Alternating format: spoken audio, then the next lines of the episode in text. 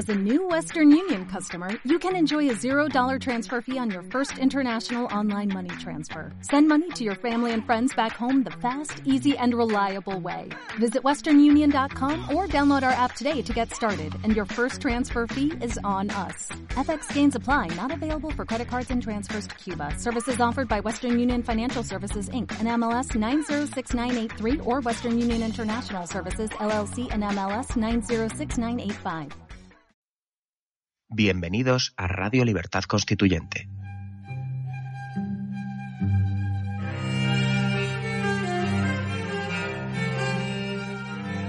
Están escuchando Radio Libertad Constituyente con don Antonio García Trevijano.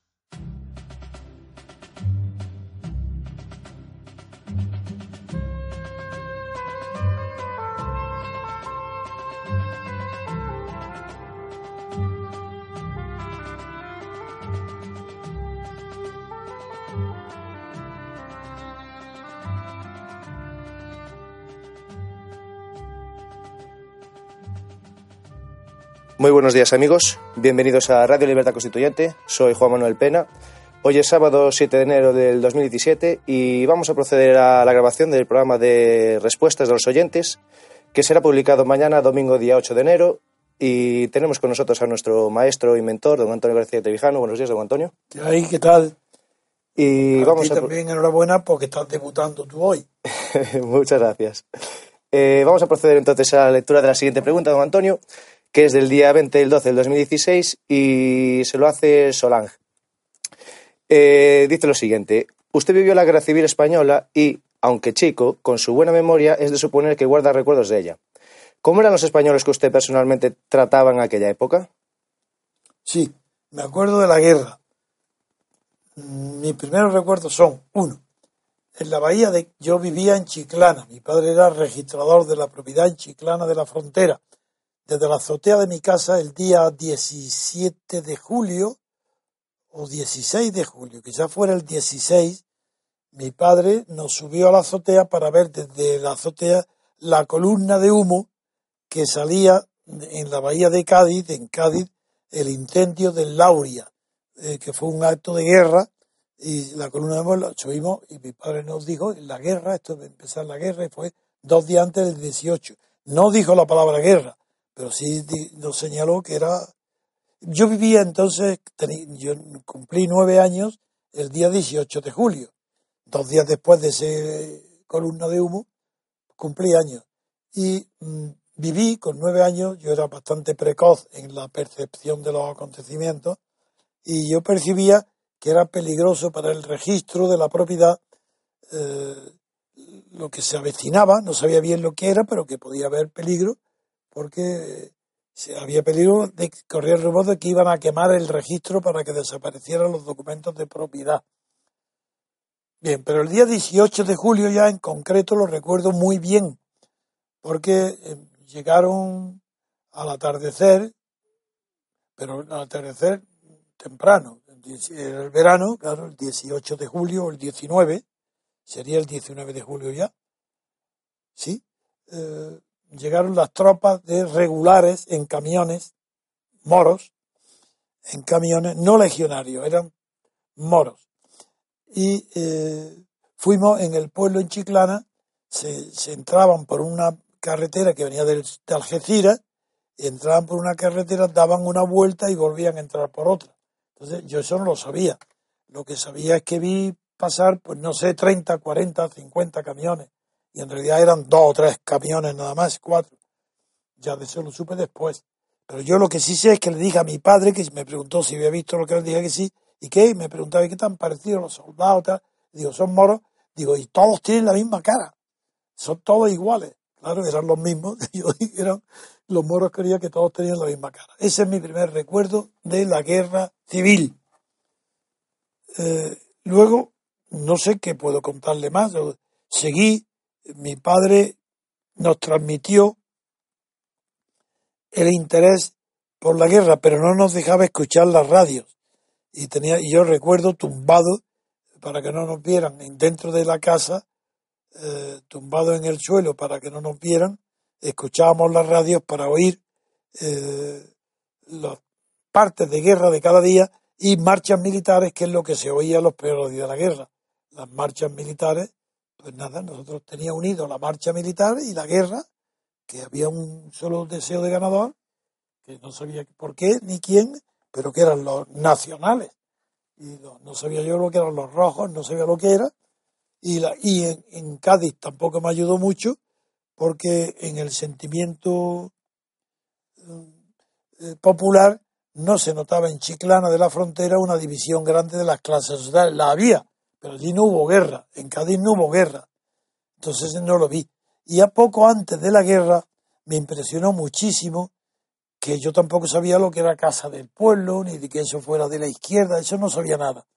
Pero delante de mi casa eh, pasó una mujer degollada en el cuello, pero unos 15 o 20 o 30 días antes de la guerra, pasó de degollada camino del hospital eh, y pasó delante de mi casa y el murmullo hizo que me asomara y la impresión que me produjo fue tremenda. Y es eh, una mujer en un sillón, la llevaban cogida corriendo, hombre, para el hospital que estaba más abajo de mi casa y venía de la casa del pueblo. Entonces ya uní yo también la, eh, palabras casa del pueblo con crímenes, mujeres degolladas y con... esos son los recuerdos que tengo de la guerra. Vale, muy bien, vamos a proceder a la siguiente pregunta. En este caso es Mercedes de San José, eh, del día 20 del 12 del 2016, y dice lo siguiente. Estimado señor Trevijano, si Cataluña se declarase independiente y se viera aislada internacionalmente y antes... ¿Y, qué? Y se viese aislada internacionalmente y ante esta situación acudiera usted para pedirle que le redactara una constitución y mediara a su favor para poder vender sus productos en Europa, ¿lo haría? ¿Pero, qué, ¿pero qué está diciendo? Eso es imposible. No, no es, yo tocaría un tornetín de enganche a la guerra civil. ¿Pero qué dice? Pero de eso sería la mayor traición que conocerían en los tiempos. Es imposible. Cataluña es tan España como, como Andalucía. Exactamente igual. ¿Cómo voy a, yo a prestarme a esa locura? Si la estoy denunciando en vida, de, ahora, antes de que suceda eso, yo estoy enfrentado radicalmente. Eso es una broma, y lo entiendo como broma, y me ha hecho gracia, porque creo que ha tenido usted mucho sentido del humor. Le felicito. Otra pregunta. Muy bien. Eh, en este caso, Mercedes de San José también nos hace otra pregunta eh, del mismo día y dice lo siguiente. ¿Qué opinión tiene sobre la situación de Cuba y la vida de los cubanos hoy después del régimen de Castro? Me extrañó mucho escuchar hace unos días que no podía decir nada del Che Guevara porque no había leído nada sobre él. Me sorprendió mucho que alguien tan culto como usted no supiera nada de este sujeto tan conocido. yo sé de, del Che Guevara, sé lo mismo que sabe el vulgo. No es que no sepa nada, es seguro que lo que sé es falso. Si es que no, es que yo estoy curado contra todas las propagandas. El Che Guevara eh, fue un icono durante los sucesos de mayo del 68 y yo que la revolución del 68 de los jóvenes estaba a favor de ellos y, y algo procuré hacer algo antes del mayo francés, aquí en el mes de marzo en Madrid, yo preparé algo en la universidad contra Servan Schreiber. Entonces, ah, simpatía por el Che Guevara la tenía pero no sé, yo no he estudiado su vida y me abstengo de opinar cuando se me pregunta por alguien que yo no conozco la realidad. Lo que conozco, el mito, pues claro que lo conozco y yo no sigo los mitos. Por eso digo, no me, no me avergüenzo nada. A mí no me despierta interés haber estudiado. ¿Qué, ¿Qué me podía haber aportado a mí Che Guevara? Intelectualmente nada. Desde el punto de vista de la acción, un guerrillero, bueno, en América no tiene nada que ver con España. Y yo, ¿qué interés tenía? Sí, es un personaje histórico, podía haber, pero yo encontré mi tiempo más útil empleado en estudiar pues eh, ideas políticas que fueran más útiles para España que el conocimiento del Che Guevara.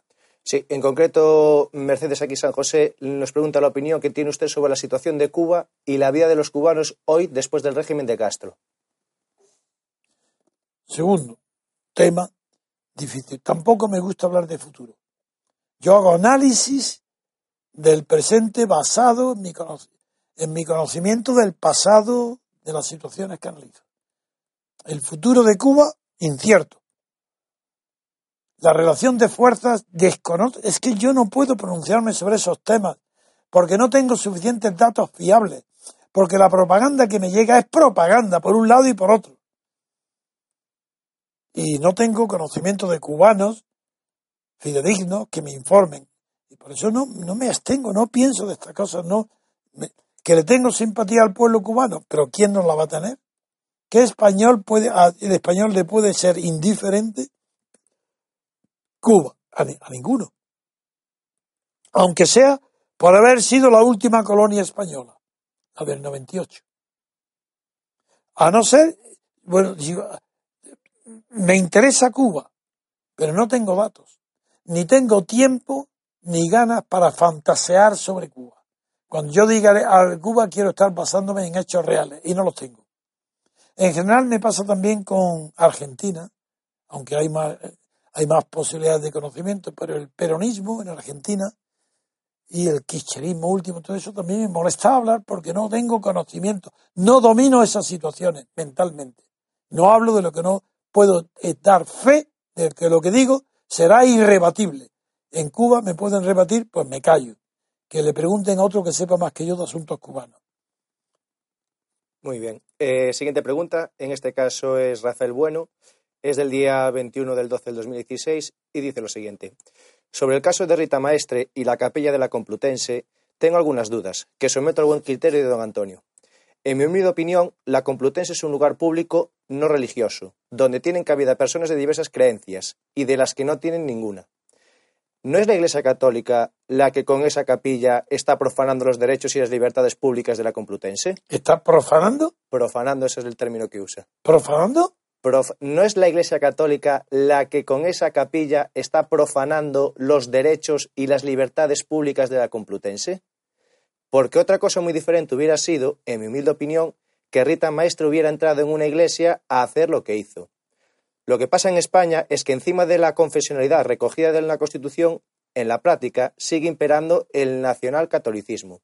Porque, como muy bien sabemos, los traidores de la casta política continuaron la oligarquía de poder del franquismo. Gracias. Bien, como sabe, soy ateo. Ateo quiere decir con todas las consecuencias. Yo creo que al morir desaparece de mi persona totalmente que no hay, yo no creo que el alma tenga una vida posterior, ni que haya una vida ultraterrena. Soy ateo de verdad. Pese a ello, te digo, uno, la religión católica, y como todas las religiones, no es cuestión privada, como cree la falsa izquierda. Creen que la religión es un asunto de conciencia ¡Qué ignorancia, Dios mío! Es que no tienen ni idea de lo que es la religión. Porque la religión nace en los tiempos prehistóricos desconocidos, probablemente millones de años. Nace como culto. Antes que conciencia es un culto tribal.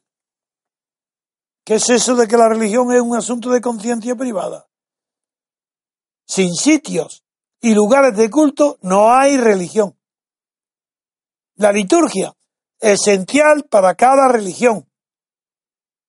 A partir de ahí, todo lo demás sobra, su razonamiento. Porque si en un sitio público el Estado ha concedido un local, por pequeño que sea, da igual, para la práctica del culto de la religión católica, ese lugar es un lugar que goza de todos los privilegios que tiene la Iglesia Católica, ese lugar.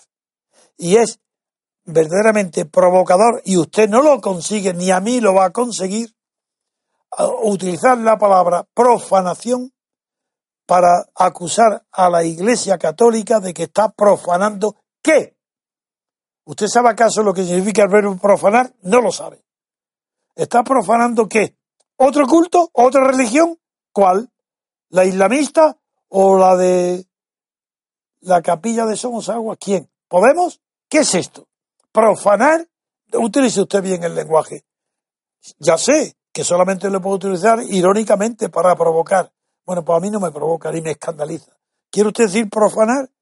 Que la universidad está profanando a quién? ¿Qué, qué es lo que... No a la religión católica, no, puesto que está concedido para ese fin.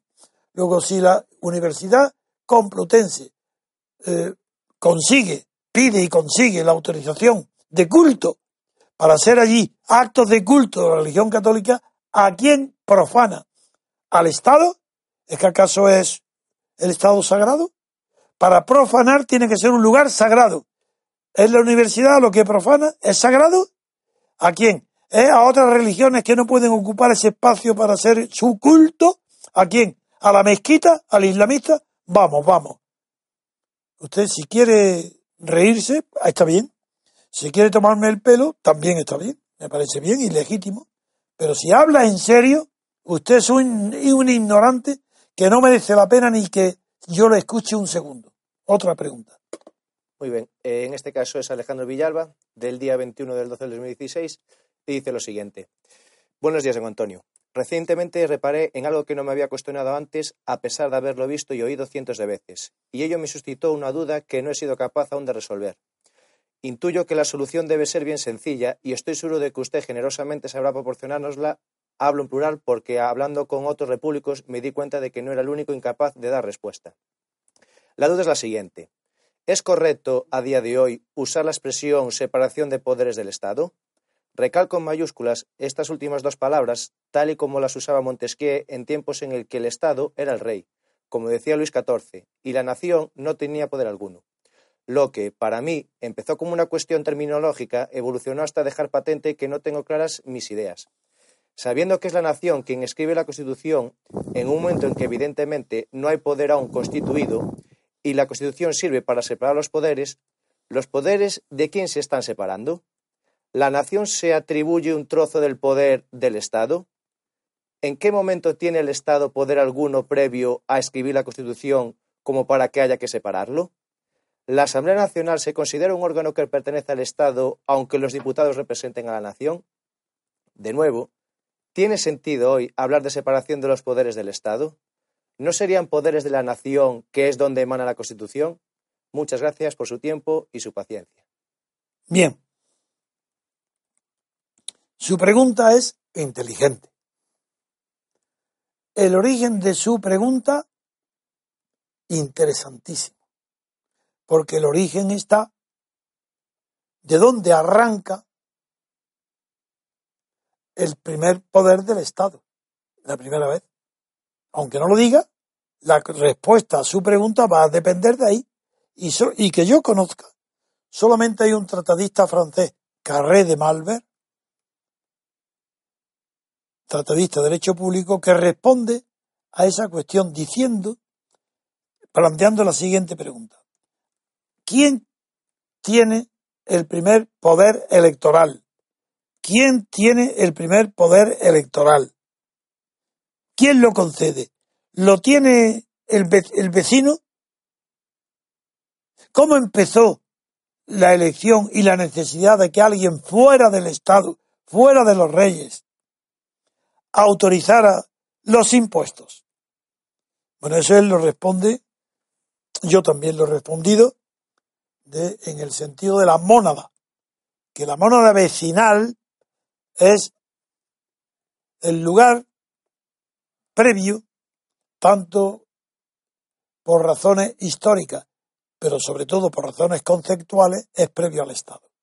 Y es la mónada electoral la primera que tiene que autorizar el pago de los impuestos, que ya es el Estado, los reyes. Donde hay un impuesto, y admitido el pago, eso es el Estado. Bien, pues a partir de ahí es fácil de responder a su pregunta. Ese yo he dicho eh, cómo está el origen donde la plantea. Su pregunta es la siguiente. Lo que hay separación, lo he repetido muchas veces, sobre todo en mis últimas conferencias públicas, es entre nación y Estado. Si se comprende la separación entre nación y Estado, se va a comprender inmediatamente que el poder legislativo no pertenece al Estado, pertenece a la nación. Nación, poder legislativo, Estado, poder ejecutivo. Por tanto, la separación de poderes no quiere decir separación de poder nacional y separación de poder estatal. Esa es la contestación correcta y científica al tema que usted ha planteado. Y eso arranca, esa distinción tan profunda y tan buena, arranca del juez Marshall en Estados Unidos, que en una celebérrima eh, sentencia donde aclaró este tema, diciendo que la nación es la, la que legisla es la nación y el poder legislativo pertenece a la nación y la separación entre nación y Estado.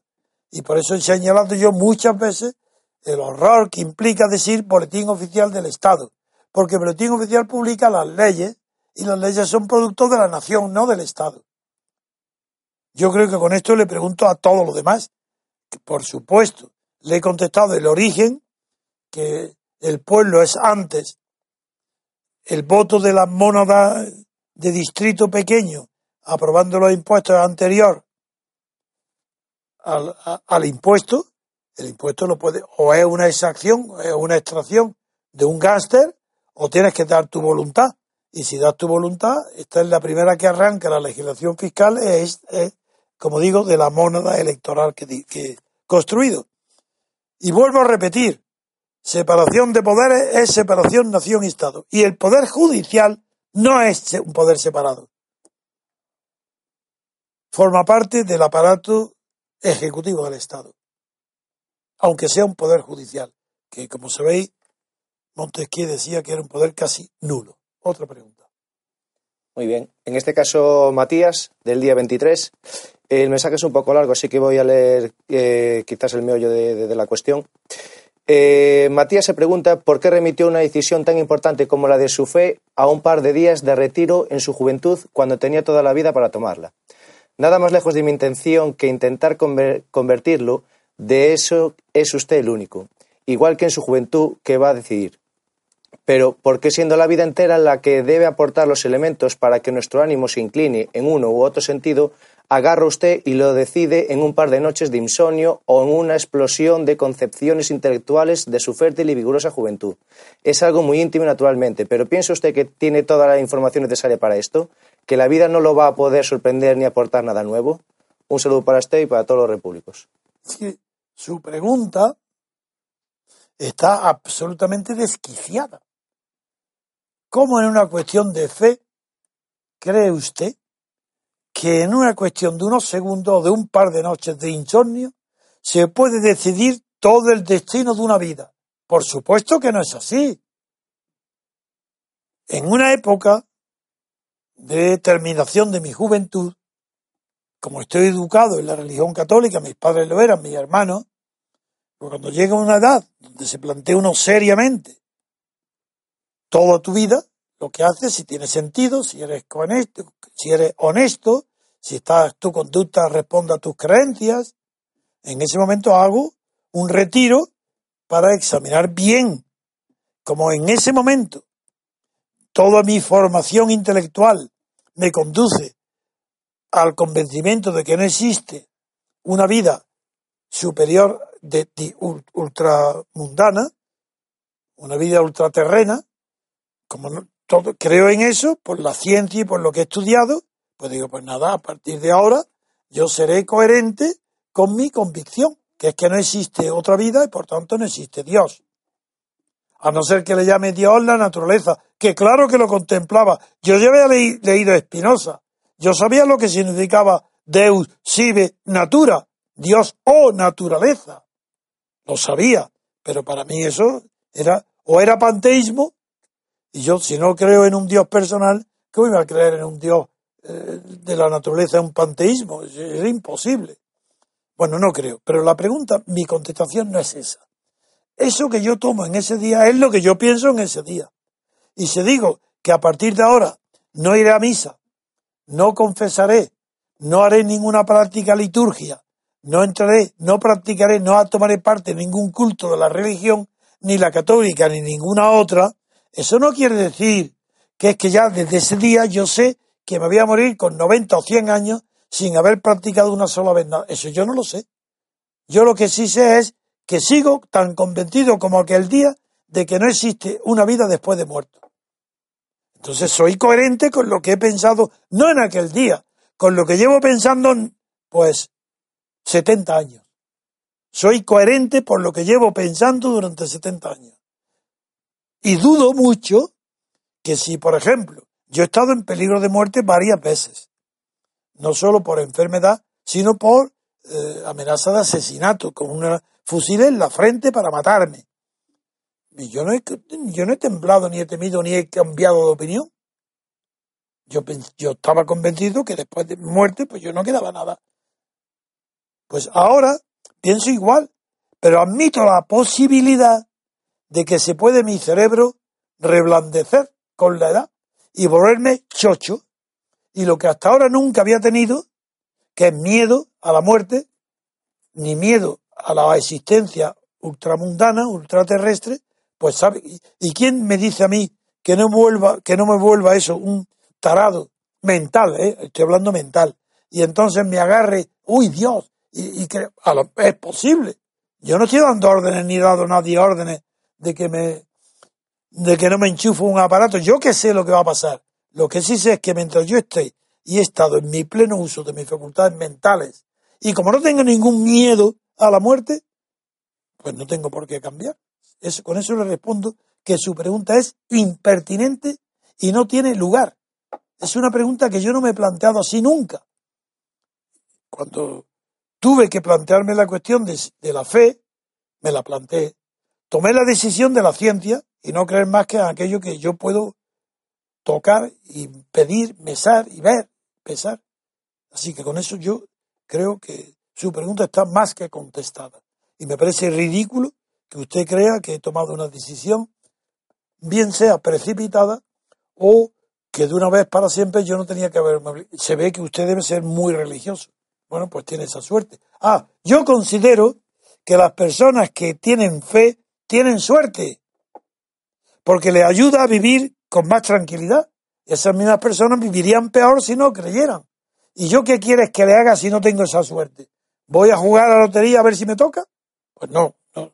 Como no creo en esa lotería, pues no juego. Bien, siguiente pregunta. En este caso es Jaime Vergara, del 23 del 12 del 2016, y dice lo siguiente. Trump ha sido designado como secretario de Estado al Consejo Delegado de Exxon, una compañía energética enorme. Le hemos escuchado decir que Trump se está rodeando de los mejores. La principal crítica de los medios de comunicación en que estas personas que ha elegido Trump defenderán principalmente los intereses de estas grandes empresas o de los ricos en vez de defender los intereses de toda la nación estadounidense. Me gustaría saber su criterio al respecto. Sí, Jaime. Como conozco muy bien tu persona y tu pensamiento, mi respuesta es muy sencilla.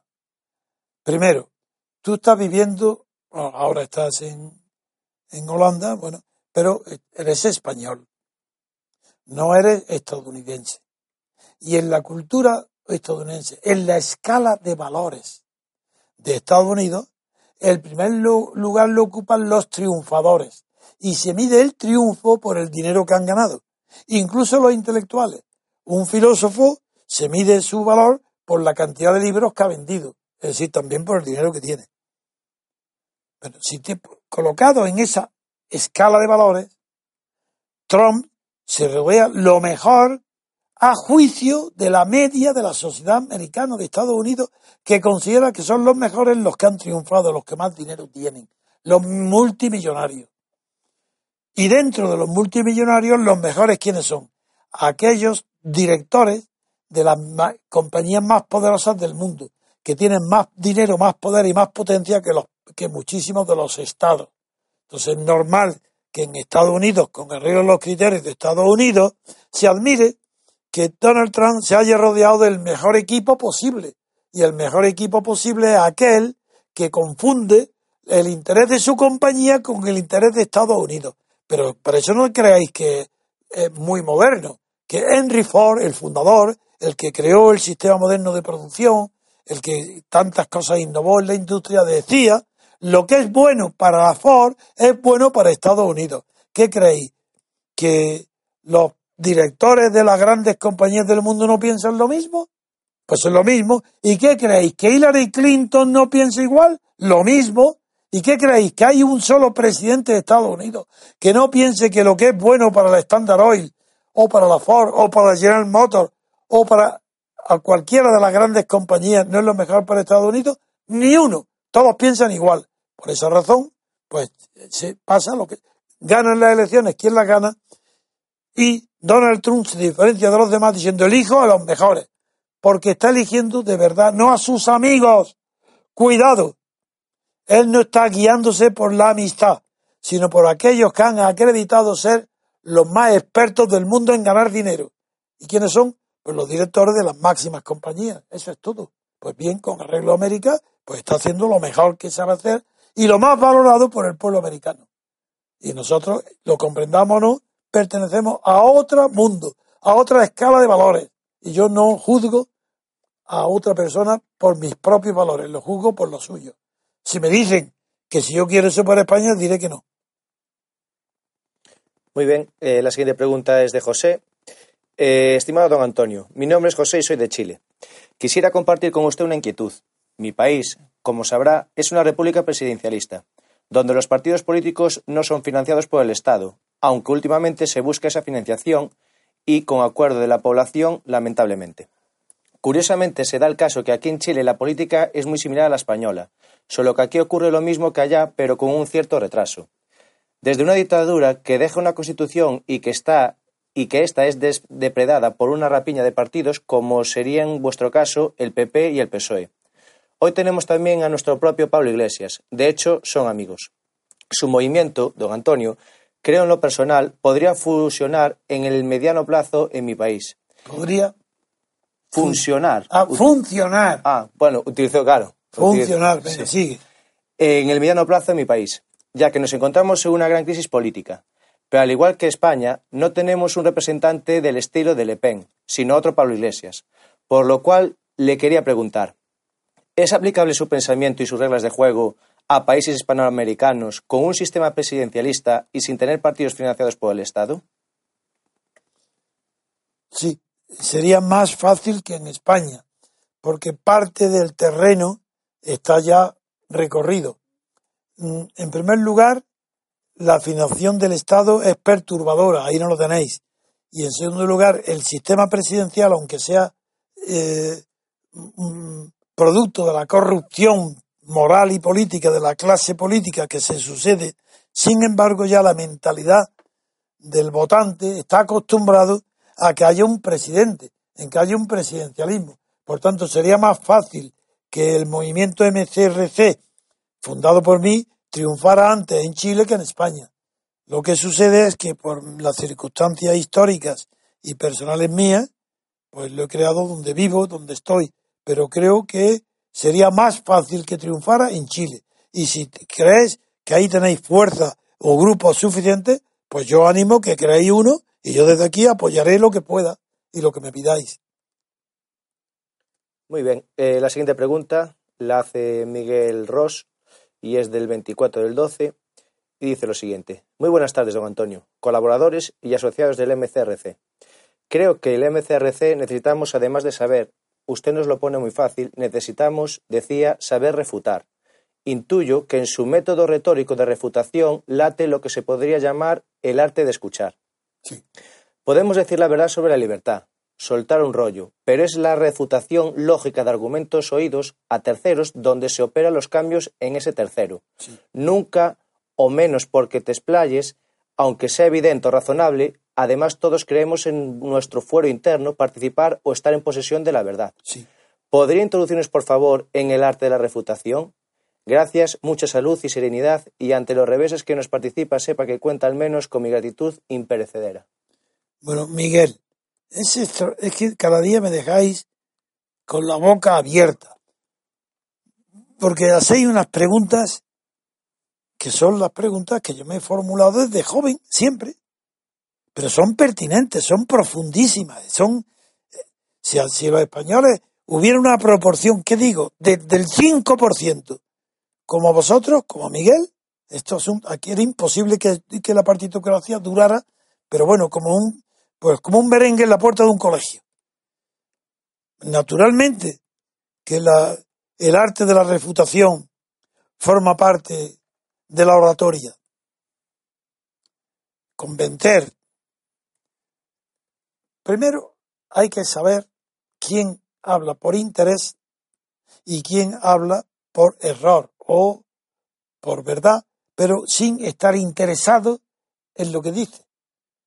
No es lo mismo, por ejemplo, el, discurso de un vendedor de tejido, pues no puede ser igual que el discurso de un vendedor de chatarra, de hierro, porque cada uno tiene que vender un género. Entonces hay que primero diagnosticar muy bien qué interés guía al orador, qué interés tiene, distinto, que sea distinto de la verdad. Puede ser que simple amor, amor propio, que quiere destacar, quiere lucirse, es que está sirviendo con su discurso, sabiéndolo o no, los intereses de las empresas energéticas, el campo, o la aviación, o Estados Unidos, o Rusia, o el comunismo. Hay que saber qué interés tiene y para eso no hay más que escuchar. La primera parte de su es la, la más fundamental, escuchar. El arte de escuchar no es sencillo de aprender, porque para saber escuchar hay que saber que termine de hablar el que ha iniciado la oración, y no porque ha llegado a un punto y aparte ya creer que se puede interrumpir. No, porque en ese punto y aparte, cuando está distraído, es cuando a lo mejor descubre la falsedad de su discurso. Hay que saber escuchar. Y cuando ha terminado, no hay prisa. Dejarlo que hable, que escuche. Como hacía yo en la clave. Yo hablaba el último y ahora también. Si alguien quiere discutir conmigo, yo escucho. Primero escucho. Y cuando he escuchado y sé que no tiene nada que decir, entonces hablo. Hay que tener la memoria, porque yo nunca apuntaba, pero hay que tener la memoria de saber refutar en el orden, no en el orden cronológico que ha expuesto eh, los argumentos el hablador, el orador, sino en el orden lógico donde va a ir destruyendo su discurso, empezando por lo que se llaman premisas mayores y luego premisas menores. Luego tiene que haber una, oración principal que sostiene su discurso. Ahí es donde primero hay que comenzar a atacar. No es donde va a convencerlo, sobre todo al oyente.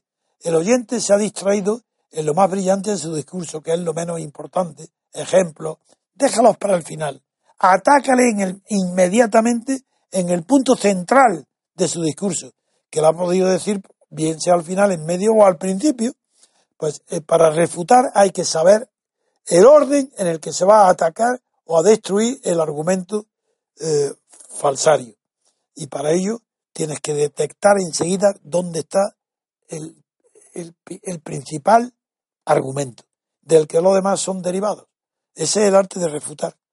Y luego, para refutar no tienes que seguir la misma lógica de la frase del que refutas, sino que tienes que sorprender, trasladándolo a otro terreno. Porque en ese terreno si es inteligente y culto la persona a la que quiere refutar, ha llenado todo el contenido del discurso de metáforas, ideas que tienen coherencia. Pero una vez que has descubierto su fallo y lo has denunciado enseguida, cambia el discurso. No, no piques y te introduzcas en la gramática. No, cambia el discurso. Y como has descubierto cuál es su fallo, construye un nuevo discurso para el cual no está preparado de ninguna manera el que te refuta y se queda desnudo y no sabe responderte ni una palabra. Resumo, primero, atacar el corazón del discurso. El corazón es la razón, aquel, aquella parte que contiene la razón principal de su discurso. La razón quiero decir racional, no que tenga razón, sino dónde está el argumento eh, racional. Ahí. Segundo, una vez que lo has dicho y, y has visto el efecto que causa, ya no no siga el, método de él, no lo destruya lo que él dice, da igual. Ahora tú construye un nuevo discurso alrededor del nuevo núcleo de verdad que has enunciado. Eso no falla jamás. El, el que refuta ahí deja al adversario sin posibilidad de contestar, se queda mudo. Otra pregunta. Sí, eh, en este caso es Solange, del día 25 del 12 de 2016. Eh, hace una pregunta bastante larga. Eh, como siempre. Sí, al principio se excusa un poco, pero bueno, se la voy a recitar toda. Venga. Estimado maestro, hoy escuché la respuesta que usted dio a mi pregunta. Siempre tan honesto, tan sincero, con tiempo para todos. Dijo que no entendía el argumento que yo empleaba. Antes de volver a ello, quiero justificarme. Llego de trabajar de madrugada. Es entonces cuando redacto las preguntas, un poco apresuradamente. No como su generosidad merece, pero durante el día apenas tengo tiempo, no dispongo de ordenador y solo un teléfono inteligente como los llaman. Así que los fallos a menudo no los noto. Además, mi formación en la materia que usted trata de meternos en la cabeza es la de Nobel tirando al ego. Por eso puede ser que no sea tan brillante como yo. Usted y todos nuestros compañeros oyentes desearíamos por eso, excúsenme.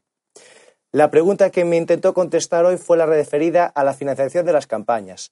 Yo afirmaba que la solución no es tan sencilla como cargar a las empresas dedicadas a la comunicación durante el periodo de la campaña los costos de las mismas, porque el respaldo financiero y propagandístico a los candidatos y a los partidos no tiene por qué ser principalmente dentro de la campaña o del periodo destinado principalmente para esto, que se podría regular, pero luego tendríamos que ir mm, a más regulaciones, fuera de campaña, más definiciones, y al final estaríamos ante una ley de financiación tan complicada que tendrían que ser órganos especializados los que decidieran las infracciones, con protocolos, plazos, demoras, peritajes y demás herramientas de las que el derecho hace uso y con las que nos vuelven locos a todos, y órganos que los políticos de turno estarían más que predispuestos a intervenir y corromper en favor de sus intereses.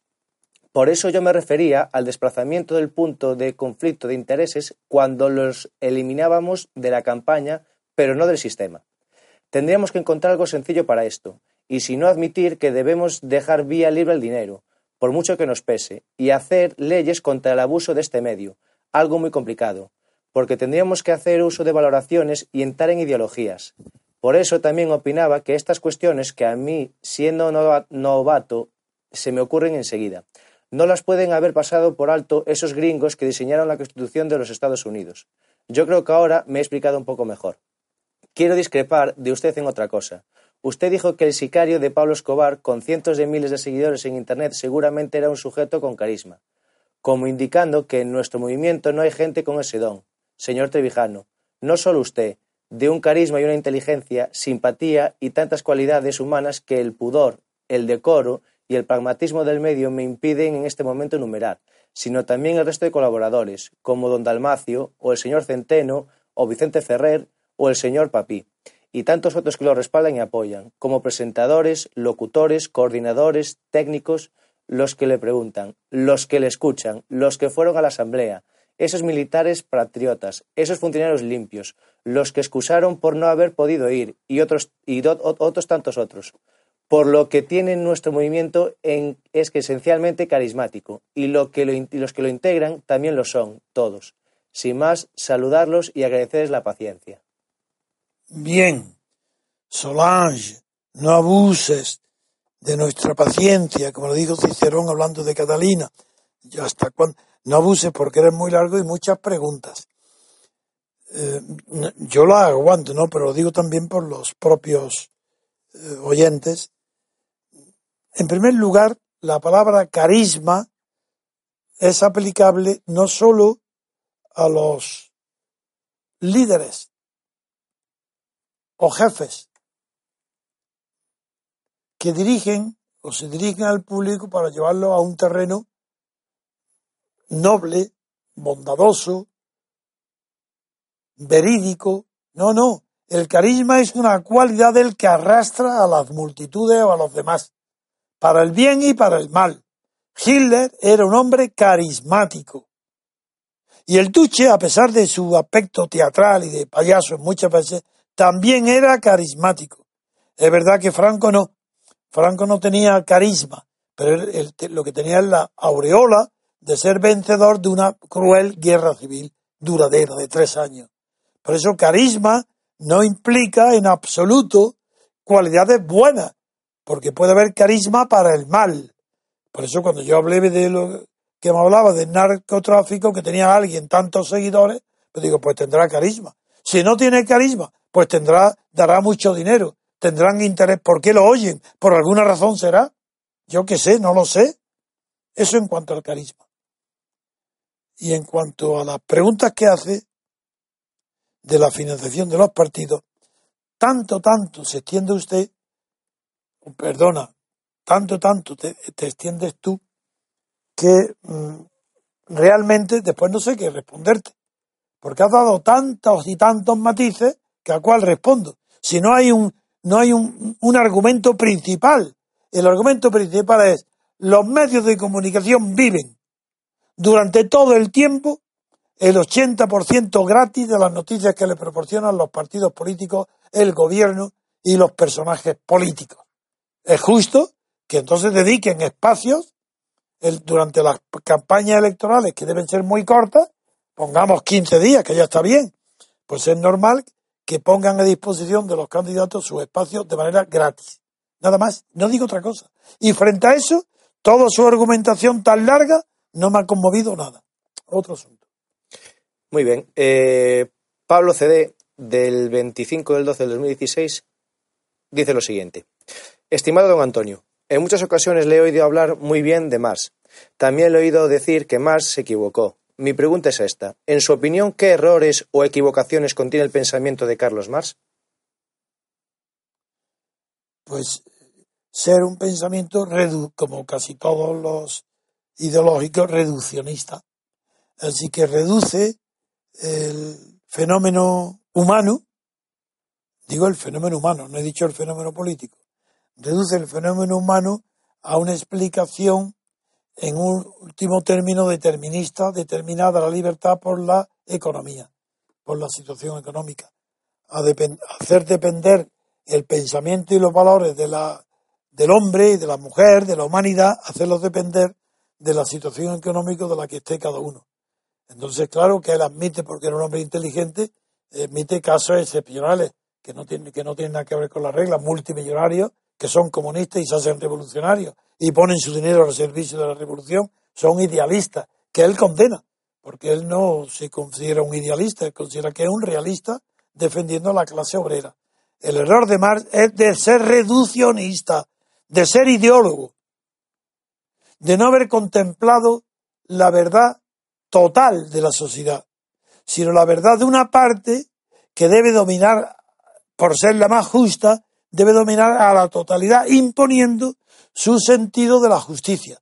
En este caso, la clase obrera, el proletariado. Bien, yo lo que. El error está en ser ideólogo.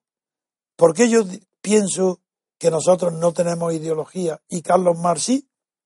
Porque todas las ideologías que hasta ahora he conocido en la historia, práctica de la realidad, como en la teoría intelectual, como Moro, en la utopía de intelectuales, no las prácticas de los partidos, todas son, y esas ideologías son falsas, porque confunden una parte de la realidad con el todo.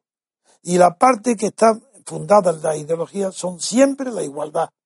No hay ideologías de la libertad, salvo los liberales del mercado. Ahí sí, utilizan la libertad como ideología, porque creyendo que el hombre es libre en el mercado, lo aplican como regla general de aplicación a los que no están en el mercado, sino como consumidores, que no tienen alternativa. Entonces, claro, también. Pero en cambio nosotros no.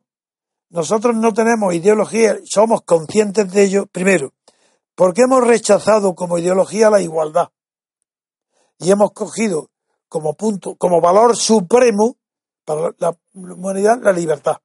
Segundo, ese es el primer, el primer punto. No la igualdad, porque es imposible. La igualdad colectiva, la igualdad total, que es el comunismo, la igualdad es, es una utopía. Ni siquiera se puede concebir. No, no, no hay una posibilidad entre todas las posibilidades que admita la mente, billones, todas las que quiera, de que pueda haber una que no sea ideológica cualquier sentido de la igualdad, porque presupone que puede ser esa igualdad extendible a todo el mundo, y eso es imposible. Libertad. Luego hay que elegir la libertad, y dentro de la libertad hay dos clases de libertad, de concepciones de la libertad. Uno, las libertades en plural y en minúscula que se llama libertades individuales. Bien, esas son las libertades del mercado, las de Adam Smith, las de la escuela escocesa, las de la tradición liberal, la de Estados Unidos, todas esas ideologías están basadas en la libertad individual. Y por tanto son ideologías. Porque no se puede extender las facultades inherentes a la libertad individual de una persona muy inteligente o una persona muy voluntariosa o una persona que tiene unas cualidades distintas que utiliza esa libertad para imponerse a los demás. Que esa es la condición de todas las ideologías liberales del mundo, todas. Las producidas en la historia desde los griegos hasta ahora, todas. Pero nosotros no somos ideólogos, porque es la primera vez que hemos concebido la libertad colectiva. Al ser colectiva deja de ser una verdad parcial. Y el liberalismo está basado en una verdad parcial, que es la libertad de los individuos. Eso es parcial, porque el colectivo no es libre. Pero no hablo de la libertad de la, de la colectividad, sino que la libertad no es colectiva, no es la misma, no todos tienen la misma libertad. Y es compatible con que haya diferencias enormes económicas, de sabiduría, de fuerza, de belleza, de igualdad, que haya desiguales. Como es la primera vez que se utiliza como valor supremo la libertad colectiva, es la primera vez que no hay una ideología como fundamento de una filosofía política. Otra pregunta. Muy bien. Eh, Federico Pérez, del 25 del 12 del 2016, dice lo siguiente. Eh, llevo escuchándole unos cuantos meses por consejo de un amigo y cada nuevo día que le escucho usted me impresiona por su conocimiento. En cualquier materia, rectitud, memoria, capacidad de análisis, siempre objetivos y concurrentemente, expuestos con absoluta transparencia y elocuencia, su integridad, valores y un larguísimo etcétera del que no pararía. Muchas gracias por el conocimiento que me regala desinteresadamente. En el mundo actual que vivimos, no en el de su juventud, ¿usted qué aconsejaría a un hijo que se va a casar? ¿Hacerlo en régimen de gananciales o de separación de bienes? Muchas gracias. Uy. Mm, yo, dado mi experiencia personal y tan triste, hoy aconsejo que todo matrimonio, como no sabe su futuro, ni sabe cómo serán sus hijos, ni nada, pues a pesar de que, que no se haga bajo régimen de gananciales, que se haga bajo separación de bienes. Porque si su voluntad es tratar a su pareja como una igual, que lo haga, que lo haga dándole todo, pero que no esté obligado a hacerlo. Que lo haga, pero sin obligación. Eso es lo que, mi consejo. Para que sus hijos sepan además distinguir y no vengan luego los abusos a los que yo he sido sometido. Si yo no me arrepiento de haber hecho todo para mi mujer, pero sí me arrepiento de haberlo hecho como régimen legal. Tenía que haberlo hecho voluntario. Y luego no, me no lo hice la separación para no humillarla, por respeto a ella. Bien. Bien. La siguiente pregunta eh, la formula Daniel Yavar, del 26 del 12 del 2016, y dice lo siguiente. Buenos días, don Antonio. Aunque usted no tiene una información específica en urbanismo, arquitectura y construcción, me gustaría conocer su opinión sobre estos campos profesionales en España en las últimas décadas. Soy un ciudadano español que no ha conocido la dictadura franquista. Ejerzo mi profesión de arquitecto con pasión desde hace tan solo diez años. Durante mi etapa de formación universitaria conocí el urbanismo desaforado, la arquitectura en serie y la locura política de pensar que cualquier municipio de escasa dimensión podía tener un palacio de congresos, un museo y hasta un aeropuerto. ¿Qué relación cree usted que hay entre la tesis que usted defiende y la corrupción moral que ha asolado nuestra profesión en las últimas décadas? ¿Qué opinión tiene respecto a la ley del suelo española, la ley de contratos del sector público, los sistemas de subastas, concursos públicos y procedimientos negociados que afectan directamente al sector de la arquitectura y la construcción? Escucho vuestra radio desde hace unos meses y me resulta francamente interesante. Seguiré aprendiendo de vuestro conocimiento. Muchas gracias de antemano y un saludo. Durante muchas horas dediqué a estudiar la evolución de la arquitectura, pero no como arquitecto, sino como sociólogo, como político, y en la arquitectura, que es una profesión creadora, debe ser creadora, desapareció como tal en cuanto clase en cuanto a profesión cuando las empresas inmobiliarias contrataron a sueldo a los arquitectos, las grandes inmobiliarias, pues ya los arquitectos es para empleados, eh, dejaron de ser profesiones liberales. La construcción de, clase, de viviendas para la clase obrera, las viviendas sociales, acabó con la arquitectura. Porque costaba mucho más dinero hacer una arquitectura espaciosa o bella y lo hacía inalcanzable para la clase obrera, porque las clases, si la arquitectura social o la vivienda social la financia el Estado, pero procura que sea al mínimo precio, no, no, no, con, no con los mismos materiales ni con arquitectos que puedan poner su imaginación al servicio del arte arquitectónico.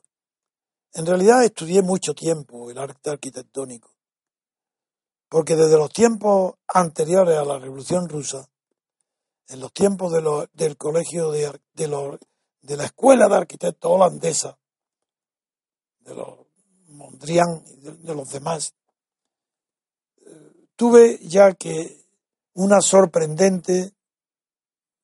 sorprendente descubrimiento que lo tengo expuesto en mi libro de ateísmo estético Ahí lo tengo escrito. Y por eso es por lo que Dalmacio Negro mm, valora tantísimo mi libro.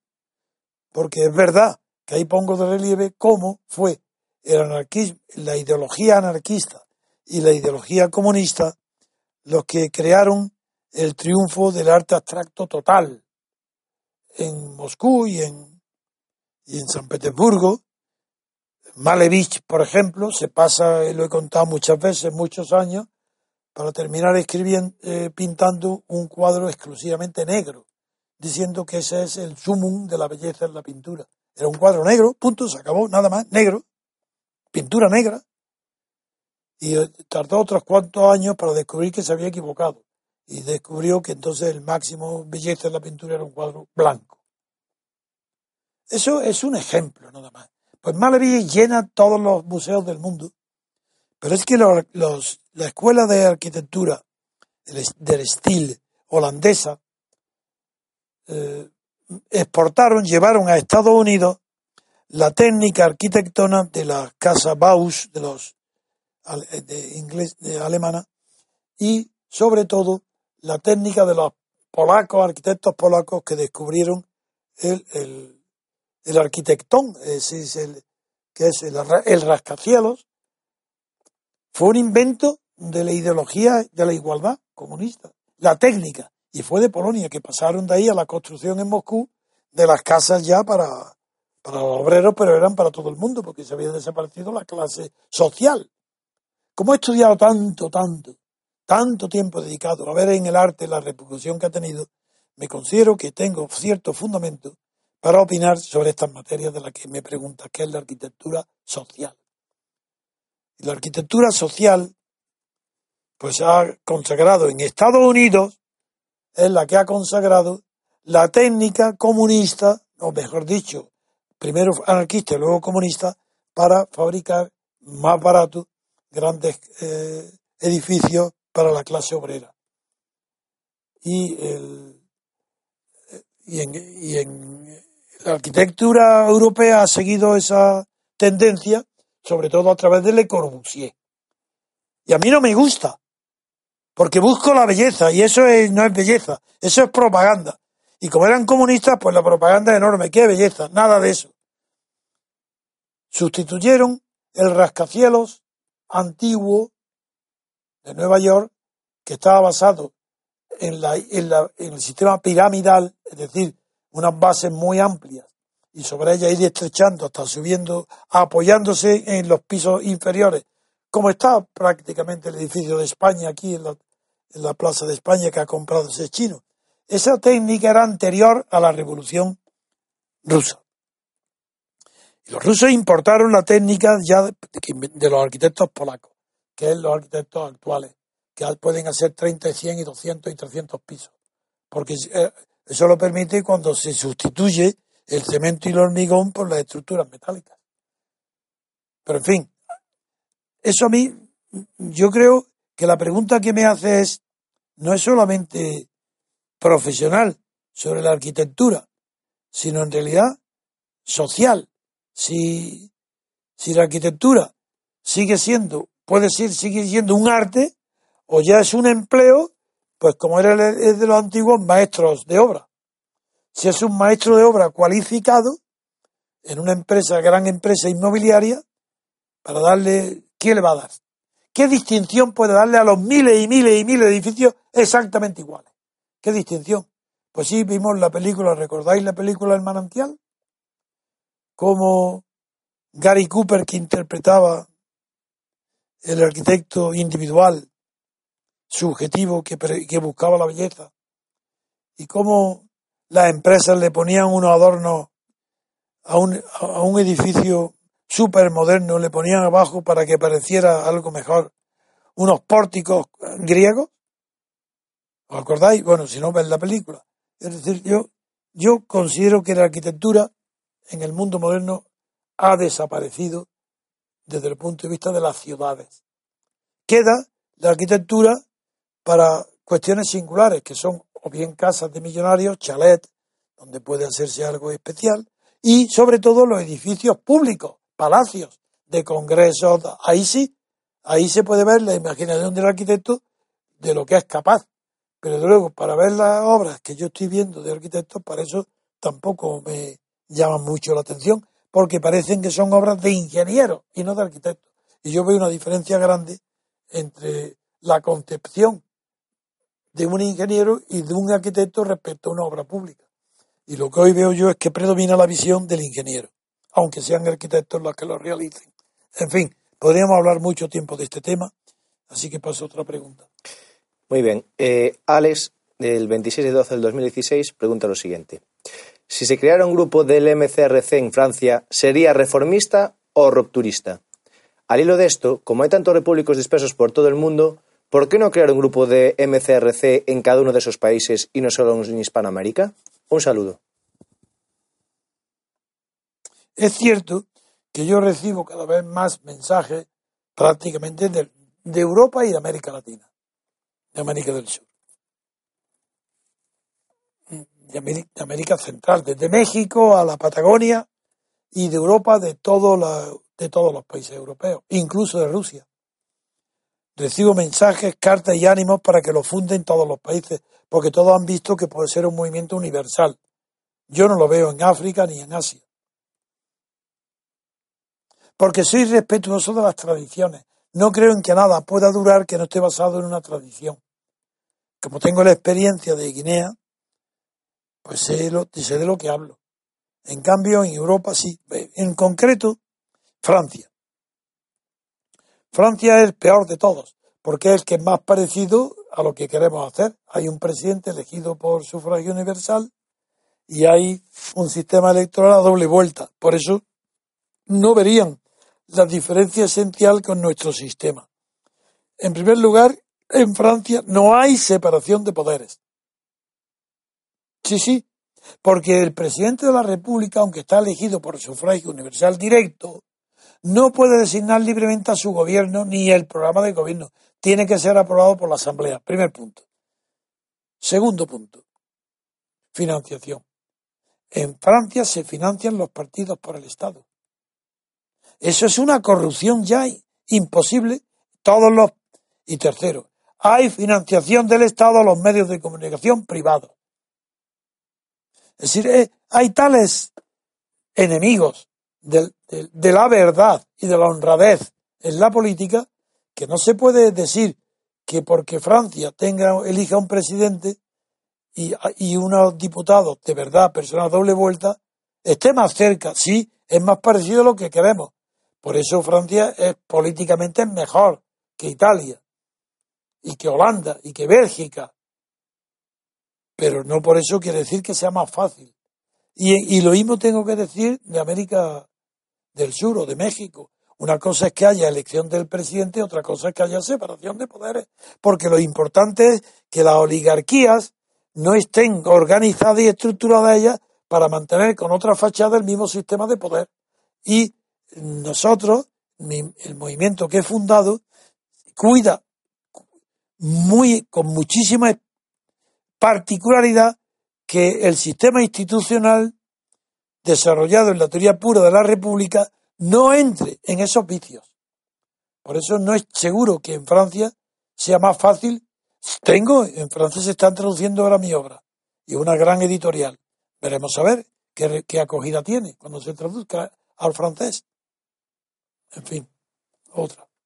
Eh, Emilio Nicolás, eh, del 27 del 12 del 2016, dice lo siguiente. Buenos días, mi nombre es Emilio, de Murcia. Quiero formular a don Antonio la siguiente pregunta. Si estoy en lo cierto, en libertad constituyente cabe la opción de monarquía parlamentaria como en Reino Unido, así como cualquier otra. ¿Cree que deberíamos alentar a los monárquicos a que nos apoyen por la libertad constituyente para que puedan luchar por traer una monarquía con honor y legítima a España? Otra cuestión es saber quién podría ser el rey de dicha monarquía. ¿Sería esta opción conservadora porque ya existe en el Reino Unido también o también innovadora como la República Constitucional, ya que no ha existido nunca en España? Muchas gracias de antemano por su tiempo, su generosidad y honestidad. Un saludo. Sí. Eh, en España no hay tradición monárquica. La monarquía siempre ha sido, especialmente desde desde la invasión de, de los franceses, de los cien mil hijos de San Luis, y desde la guerra de independencia, la monarquía ha sido un producto extraño a los españoles.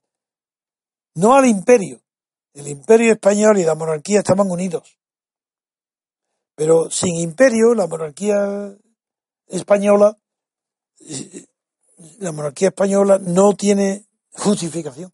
Fue el imperio el que justificó el dominio de la monarquía. Después, ya durante el siglo XIX, la monarquía perdió su sentido y el ejército, los pronunciamientos y los golpes militares demostraban que aquello ya no tenía ningún apoyo popular ni social. Hoy no tiene tampoco sentido ninguno si hay un periodo de libertad constituyente, ¿por qué volver a la monarquía? Solamente en el caso de que durante esta monarquía, o inmediatamente, este rey o otro, esta monarquía, fuera ella la que convocara un periodo de libertad constituyente, entonces para facilitar esa meta nuestra, que es periodo de libertad constituyente, estaríamos de acuerdo en que la monarquía tenga su opción, pero a condición de que ella abra el periodo de libertad constituyente, como hice yo con el conde de Barcelona. Claro que le daba esa opción, porque él se comprometió a abrir el periodo de libertad constituyente. Si no es así, sobra el tema de la monarquía, no, no hace falta para nada. Haría falta si fuera un elemento de apertura del periodo constituyente. Entonces sí, y tendría que presentar una alternativa para la monarquía distinta radicalmente de la alternativa republicana. Y la república entonces sí que tendría que plantearse dos opciones nada más, o bien la que los partidos actuales conciben que es un retorno a la segunda república de carácter parlamentario y social, de tal manera que ningún trabajo, que no, ninguna persona que no trabajara podría ser español, porque tendría que pensar el artículo primero diciendo que España se constituye como una república de trabajadores, pues el que no es trabajador pues no quedaría fuera de la república. O bien una república constitucional como la que yo propongo. Esta es la realidad. Es que la monarquía sobraría de, como alternativa electoral, o mejor dicho, plebiscitaria o de referéndum. Sería no habría más que elegir entre una república parlamentaria o una república constitucional o presidencialista. Muchas gracias, don Antonio. Eh, finalizamos el programa, nos despedimos hasta el próximo. Un saludo.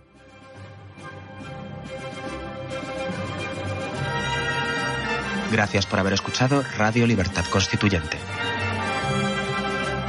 No olviden visitar la parrilla de programación en la nueva página web del Movimiento de Ciudadanos hacia la República Constitucional, en la dirección www.mcrc.es.